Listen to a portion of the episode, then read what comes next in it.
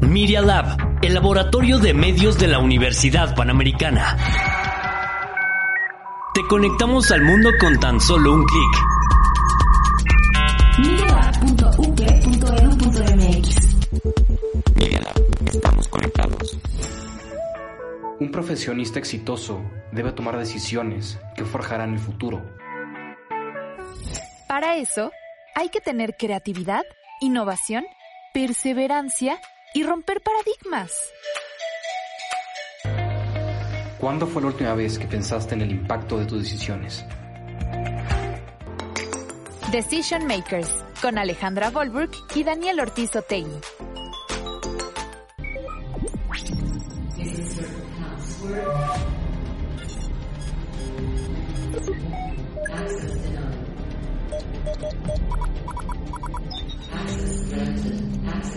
Todos los seres humanos tienen tres vidas, una pública, una privada y una secreta. Esto lo dijo Gabriel García Márquez y es una excelente cita para el tema que vamos a estar viendo hoy. Eh, vamos a hablar un poco de protección de datos con un excelente profesor de la Universidad Panamericana que nos va a platicar un poco sobre qué son los datos, qué se refiere, qué es la protección. La verdad es que es un tema muy amplio y vamos a estar escuchando eh, un poco el día de hoy sobre estos datos, sobre la protección de datos en general y en el próximo programa eh, les invitamos a, a escucharnos también. Estaremos hablando un poco más sobre cómo protegernos ante todas las diferentes situaciones que pueden llegar a pasar con el robo de datos o el mal uso de los datos personales. Como siempre, es un gusto darles la bienvenida a este, el Decision Makers Podcast, una servidora, Ale Volburg. Y Daniel Ortiz Otegui. Y como bien lo mencionas, pues escucharemos de un experto consejos acerca de cómo proteger nuestros datos y qué es lo que está pasando con nuestros datos en la actualidad. Ale, ¿tú tienes idea de cuánta información se comparte en Internet? La verdad no, sé que yo comparto mucho memes, eh, Insta, stickers, contenido, pero la verdad es que no tengo idea. Imagino que es un poquito más de lo que puedo yo compartir. Pero tú ya, o sea, ¿tú qué, qué tipo de información compartes? O sea, de entrada, ¿cuántas, ¿en cuántas redes sociales tienes presencia? Mira, honestamente, Dan, Instagram es lo mío. Instagram, Spotify y por ahí de pronto me verás retuiteando algún otro tweet de, de BTS, pero no mucho más allá de eso. Y de alguna forma tendrás idea de quién posee esa información, de quién es el dueño de esa información, porque tú ya al ponerla ahí ya no es tuya nunca más. Bueno, te puedo decir que el dueño de mis tweets es BTS. Pero más allá de, eso. Sí, sí, sí, también sé que de tu corazón, pero, o sea, más allá de eso, o sea, hay una infinidad de información que está flotando en la red hoy en día y no tenemos idea de quién es su dueño, ¿no? O sea, ya pasó de manos en manos en manos y tú al darle a aceptar, ya aceptaste prácticamente todo lo que quieran hacer con esa con esa información. Y por eso el día de hoy tenemos a un invitado muy especial que domina todas estas cuestiones de seguridad y me da mucho gusto presentártelo.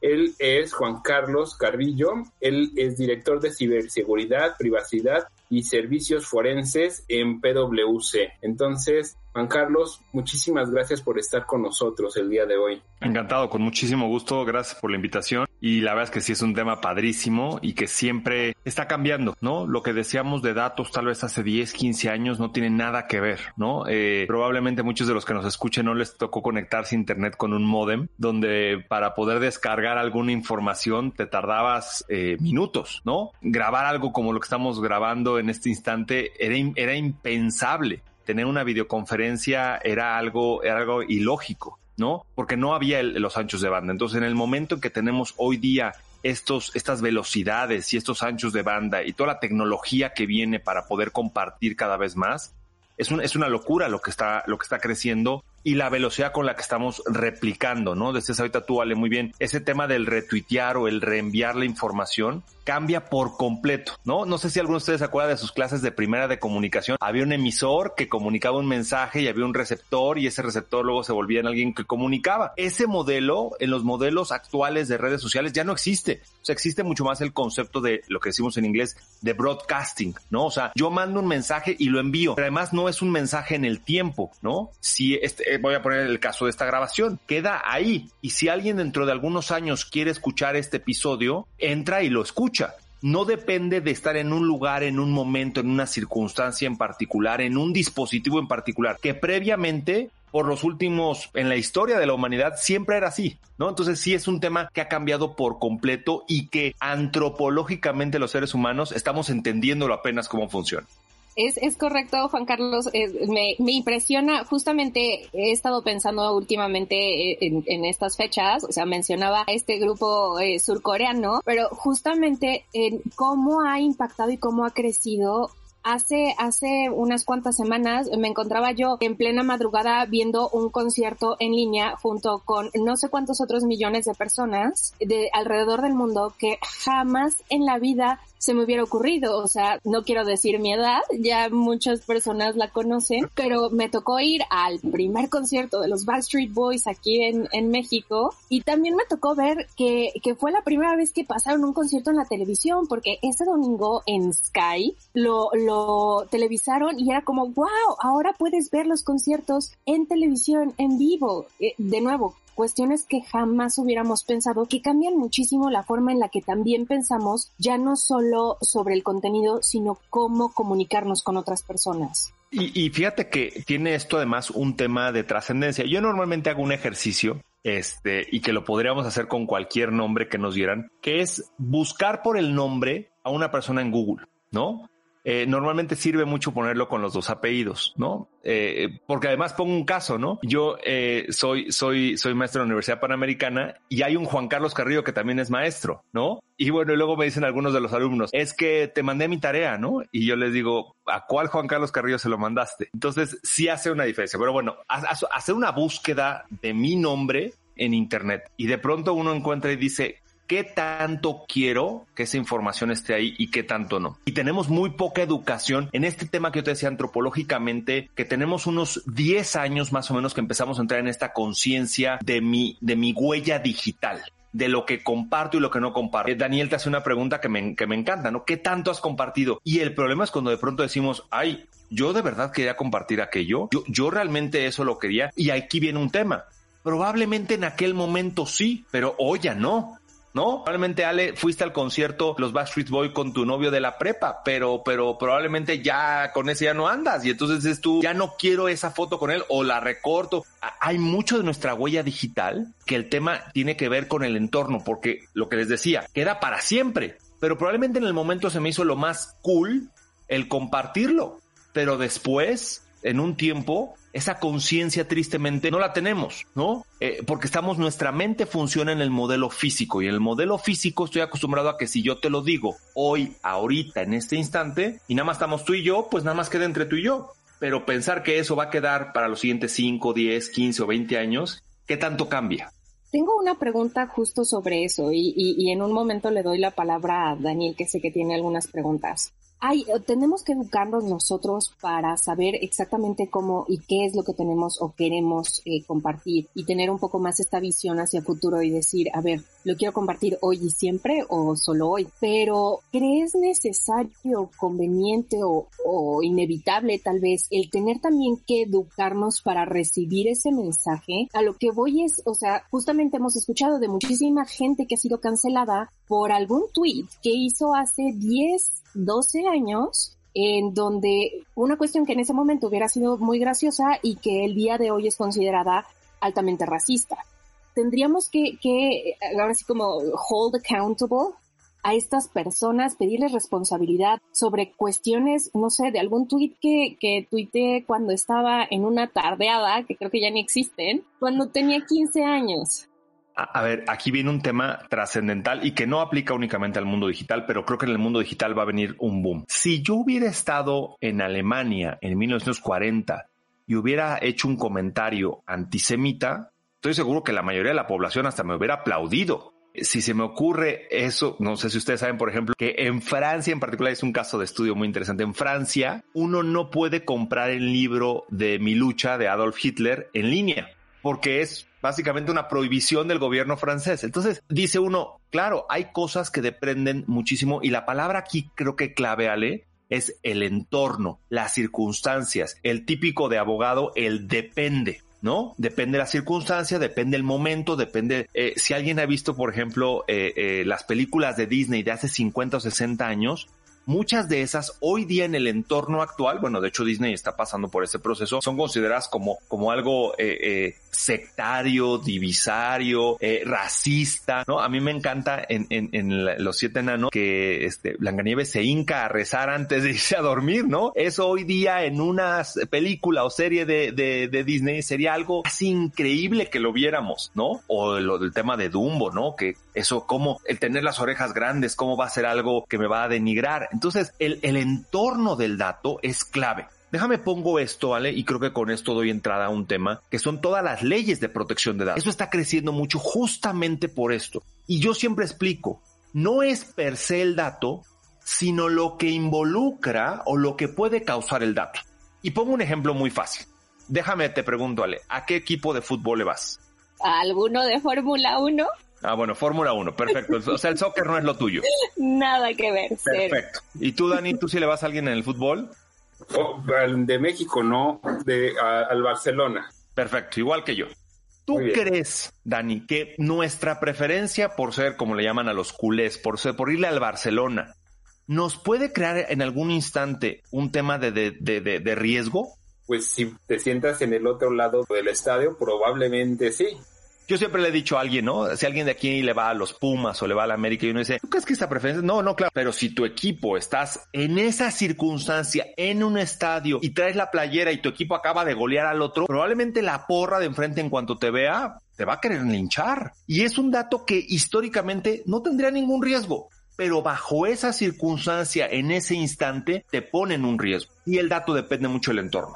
Y, y ahora mencionabas cosas como muy, muy interesantes, ¿no? Esta nueva legislación, ¿cómo quieren, pues ahora sí que regular toda la, información que se comparte, esta propiedad de quién va a ser la información, quién puede eh, compartirla, qué no puedes compartir y los momentos justos en los que tú, tú la compartes, ¿no? Entonces, yo creo que estas nuevas legislaciones están generando, están generando un poco tarde porque va la, la, tecnología está avanzando mucho más, ¿no? Hace algunos este, años, bueno, no muchos, hace uno o dos años, ya en China ya podías hacer tu pago de algunas cosas con tu cara, ¿no? O sea, la, la, máquina leía tu cara y ya tú tenías tu crédito ahí conectado y ya, ¿no? Antes de eso, pues el comercio y las transferencias electrónicas eran con, con su chat, ¿no? Con el WeChat. Entonces, todo esto ha ido evolucionando y hoy en día, pues México está atravesando como por esta vertiente, ¿no? Donde, pues la, las autoridades quieren recopilar todos estos datos biométricos, donde, este, por captar, digamos, a la delincuencia organizada, quieren una, una base de datos con todos nuestros datos biométricos que, si nos subimos al tren de la tecnología, pues servirían para realizar compras, tener acceso a ciertos lugares, abrir tus propios datos que tengas guardados en, en tu teléfono. Entonces, todo, todo, esto, ¿cómo, ¿cómo podemos como protegernos? ¿Cómo lo debemos tomar? Sí tenemos que tener esta educación que mencionaba Ale. Hay tres modelos de lo que llaman protección de datos o privacidad en el mundo. Normalmente el modelo europeo, que es el más restrictivo y que se ve a nivel más de un derecho humano. El modelo norteamericano, el, ni siquiera norteamericano, estadounidense, que es un modelo que protege al consumidor, no al individuo, sino al consumidor. Y tienes el modelo chino en particular, que es, ya saben, mucho más hacia el supercontrol y que sí y que no. Bueno, el modelo europeo, que en México nuestra legislación se, se, en tema de protección de datos sigue mucho el modelo europeo, surge, surge, aquí viene la parte importante, mucho de muchas de las cosas que pasaron durante, un ejemplo que pone yo, durante la Segunda Guerra Mundial y los años siguientes. ¿Por qué? Cuando en Alemania se hizo el último censo antes de la Segunda Guerra Mundial, se preguntó religión. ¿El problema cuál fue? Que el gobierno después del Tercer Reich ocupó esos datos para saber dónde y cómo vivían los judíos. ¿Me explicó? Cuando hicieron el censo, claramente ningún judío estaba preocupado por decir, eso dato luego va a usarlo en mi contra. Lo que está pasando hoy día en el caso de, México, de que el gobierno quiere nuestros datos, la típica pregunta detrás tiene que ser, ¿para qué? En todos los temas de protección de datos, siempre tengo que preguntar, ¿para qué? Si yo llego, Ale, y yo te dijera, quiero platicar contigo, de primera instancia no te digo, oye, Ale, ¿y me das tu número de tarjeta de crédito? Tú me dirías, ¿qué tiene que ver eso? Tú y yo estamos conversando para grabar un podcast. ¿Por qué me estás preguntando mi tarjeta de crédito? Imagínate que mi siguiente, mi siguiente pregunta, bueno, dame tu clave interbancaria. Bueno, si, si quieres pagar mi tarjeta ah, este mes, Si me quieres depositar, ¿por qué claro, no? con mucho gusto. que yo te dijera, oye, ¿en dónde vives? Espérame, espérame, espérame. Tiene que haber una finalidad, ¿no? Si tú me pides ese dato con una finalidad específica, está bien. Voy a poner este caso en el entorno justamente que estamos viendo con los, con el tema del registro de, de, de, dispositivos móviles, ¿no? De telefonía. ¿Cuál es la finalidad? O sea, una de las preocupaciones más fuertes que siempre tiene que existir, ahorita es con el gobierno, pero lo mismo puede aplicar para los que nos escuchan, para cuando yo trabajo en un lugar. Lo mismo aplicaría para cuando yo voy a entrar a un club deportivo. Lo mismo importaría para cuando voy a tener acceso a un lugar. Voy a ponerte un ejemplo. Si yo hubiera hecho una pregunta hace 18 meses, ¿no? Daniel, ¿qué vacunas tienes? Porque si no tienes esta y esta no te dejo entrar a la universidad o no te dejo entrar a un concierto. Hace 18 meses hubiéramos dicho, qué locura, ¿eso qué? ¿Eso de dónde? Hoy, lo que va a pasar a partir del segundo semestre del 2021 y yo diría por los siguientes dos, tres años es para entrar a ciertos lugares, si no traes tu cartilla de vacunación, no vas a entrar. Me acaba de pasar acá llegar un correo electrónico donde decía, para poder usted subirse a esta, esta línea de cruceros, usted tiene que venir vacunado. Si no, no te puedes subir. Punto. No es un tema opcional, no es, no, no, no, no. Eso hace 18 meses lo hubiéramos considerado un tema. Qué locura, ¿de qué están hablando? Me están separando. Bueno, las circunstancias nos llevan hacia ese modelo. Por eso, por eso la parte clave y fundamental es finalidad. ¿Con qué finalidad me estás pidiendo el dato? Si no existe una finalidad, no me puedes pedir el dato. Cuando existe una claridad en la finalidad, perfecto, pídemelo. Cuando la finalidad se termine, ya no tienes por qué tener mi dato. Y este hoy día está muy claro con este tema de registro de los celulares, pero con cualquier otro. El día que yo dejo de tener un servicio como Facebook, voy a poner un ejemplo Facebook, ¿por qué Facebook debería seguir teniendo mis datos? Bueno, cierro con este concepto, porque en el modelo de Estados Unidos, ellos protegen al consumidor. Cuando yo decidí darles mis datos, ellos van a proteger mi información, pero el dueño son ellos. Mientras que en el modelo europeo, que es el modelo que llevamos casi en todo el mundo, en Latinoamérica, por ejemplo, es el dueño de los datos siempre eres tú.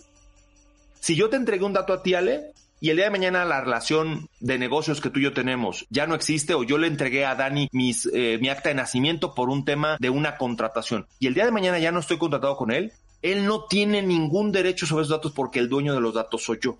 Bajo el modelo mexicano tomado de, Europa, pero bajo el modelo de Estados Unidos que protege al consumidor, no al individuo, no sucede este tema.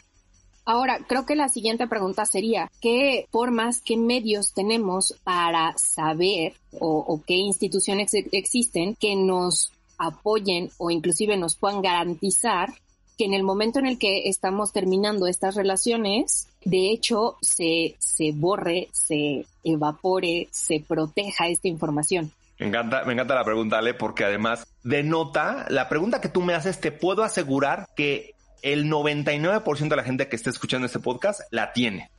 Y no sabe que desde hace 11 años en México hay una ley que exige que quien toma tus datos, no a nivel gubernamental, le llaman que son las leyes de tercera generación. ¿Eso qué significa? Que no es la autoridad la que le exige directamente al individuo o la empresa, sino pone la ley para que entre la empresa o la institución y yo titular, como así le llama la ley, tenga esta relación. Entonces, esos son los avisos de privacidad. En el aviso de privacidad, la empresa o la compañía o a quien yo le entregue mis datos me tiene que avisar básicamente tres cosas. Finalidad, ¿para qué quiere el dato?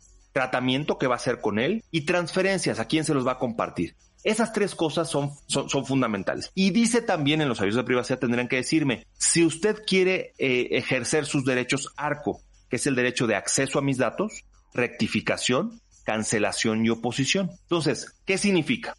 Ya no existe una relación, voy a poner un ejemplo, yo voy a ir a un club deportivo Y entonces el club deportivo me pide, pues necesito una identificación oficial tuya para saber que eres quien dice ser. Y yo le doy una copia de mi INE, por poner un ejemplo. El día que yo ya cancelé mi contrato con el club deportivo, ¿cuál sería la finalidad para que ellos tuvieran mi identificación? Ya no hay. Ellos tendrían que cancelar mis datos. Si no lo hacen, ellos automáticamente, yo tengo el derecho de ver en su página web o en su aviso de privacidad y en su aviso de privacidad dice, si usted quiere ejercer sus derechos ARCO, haga este procedimiento.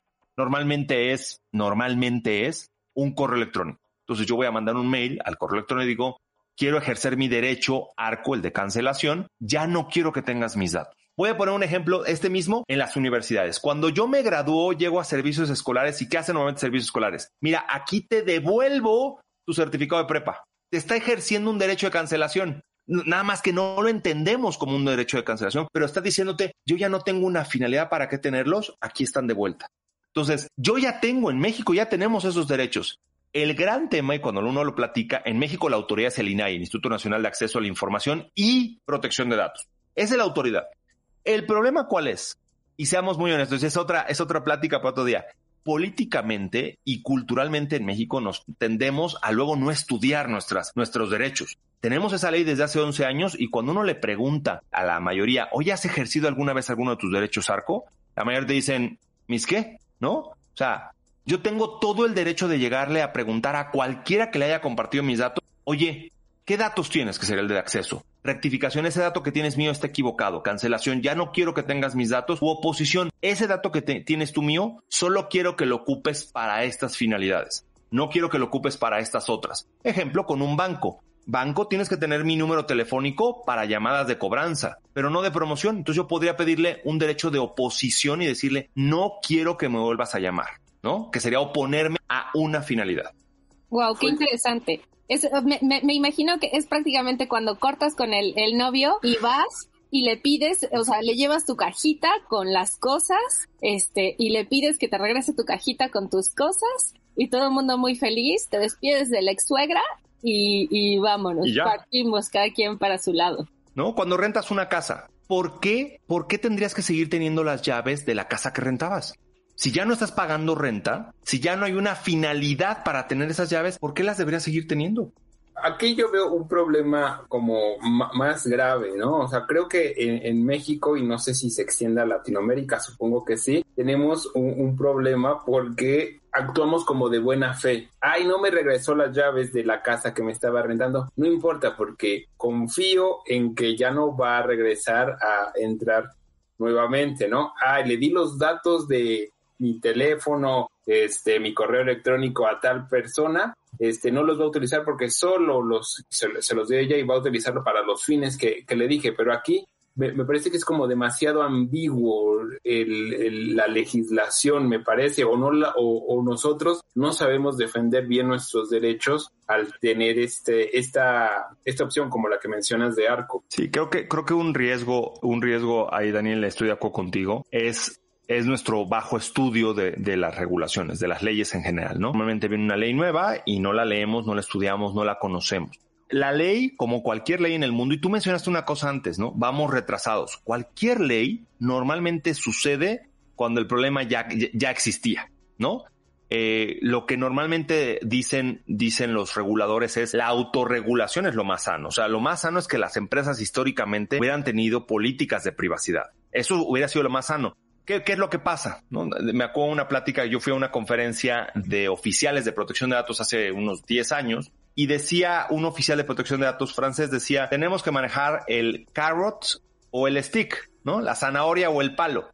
Entonces tenemos que, darle la zanahoria donde tengo que premiar a la empresa o a la compañía o a la persona que maneja datos y lo hace bien, pero también tengo que tener el stick, también tengo que tener el palo y si no lo hace, le tengo que dar el manazo, también lo tengo que regañar porque si no lo hago, lo que termina pasando es justo lo que decían ah, previamente.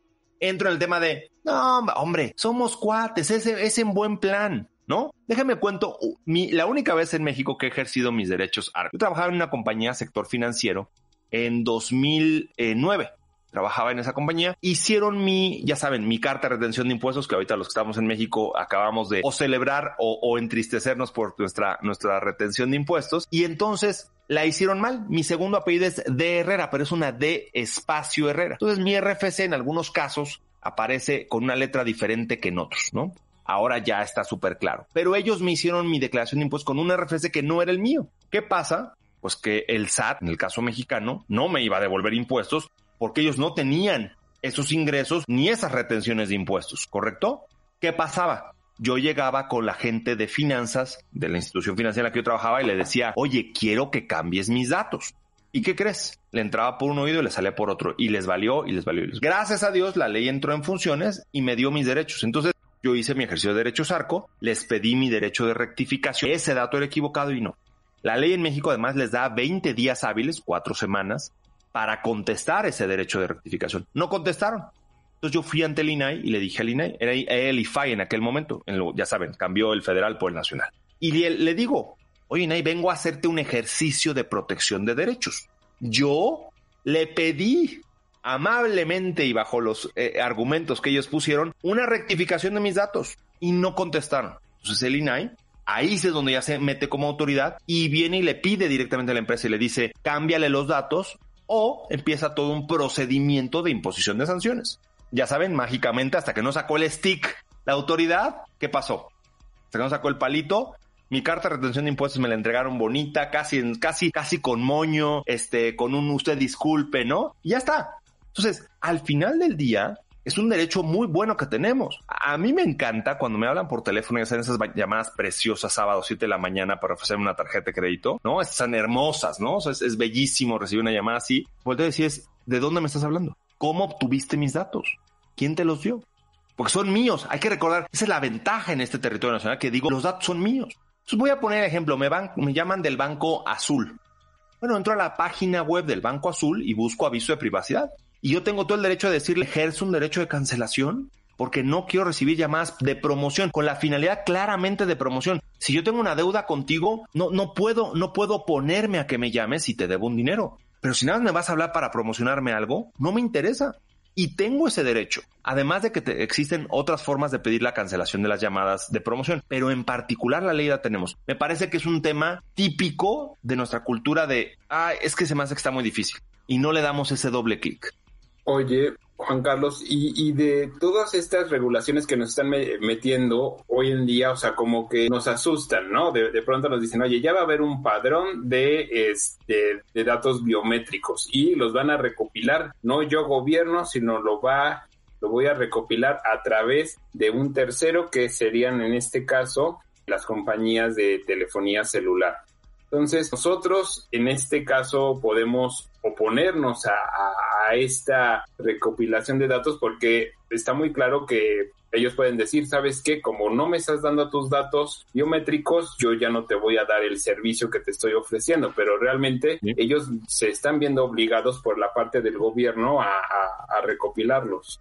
Fíjate que por eso mismo es que eh, hace unos días la propia autoridad, el, propio INAI, eh, sacó un documento en el cual notifica y dice es anticonstitucional porque la finalidad y ahí se, por eso vuelvo a la palabra clave. La finalidad con la que estás pidiendo se extralimita, ¿no?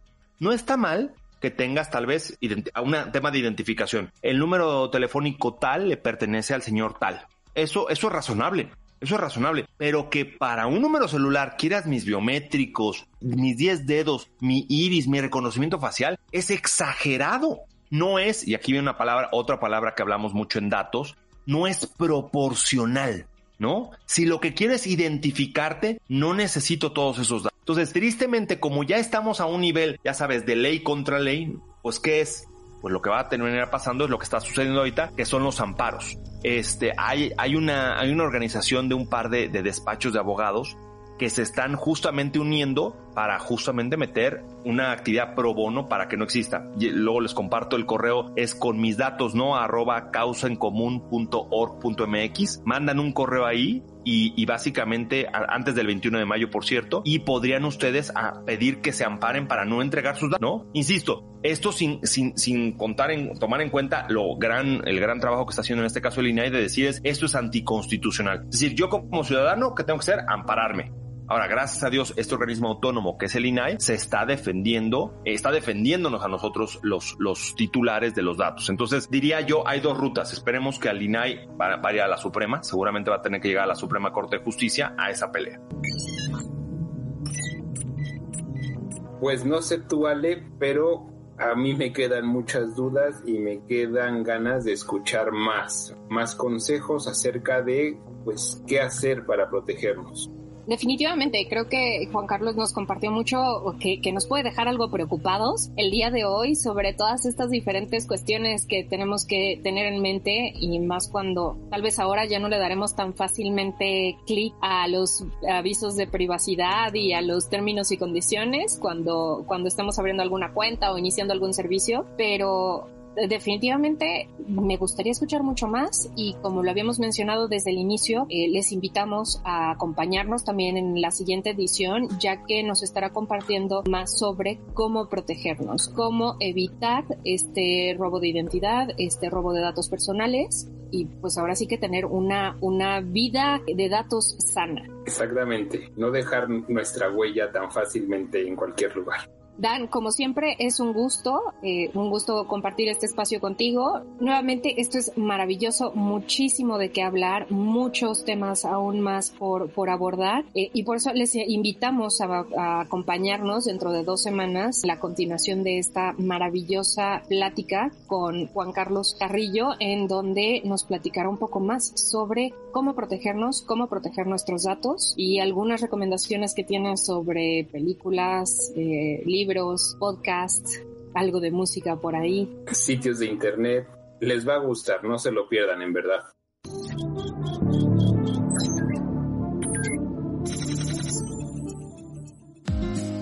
Uy, ya terminó. Pero las decisiones aún no terminan. Toma la iniciativa, arriesgate y lleva a cabo el proyecto que quieres. Síganos en las redes sociales de Media Lab-UP o en medialab.up.edu.mx para más información. Decision Makers con Alejandra Volburg y Daniel Ortiz Otegui. Los hechos, comentarios y opiniones expresadas en este sitio y programas son responsabilidades de quienes los emiten no reflejan en ninguna circunstancia el punto de vista de la Universidad Panamericana, de sus autoridades y de sus representantes legales. Media Lab, el laboratorio de medios de la Universidad Panamericana.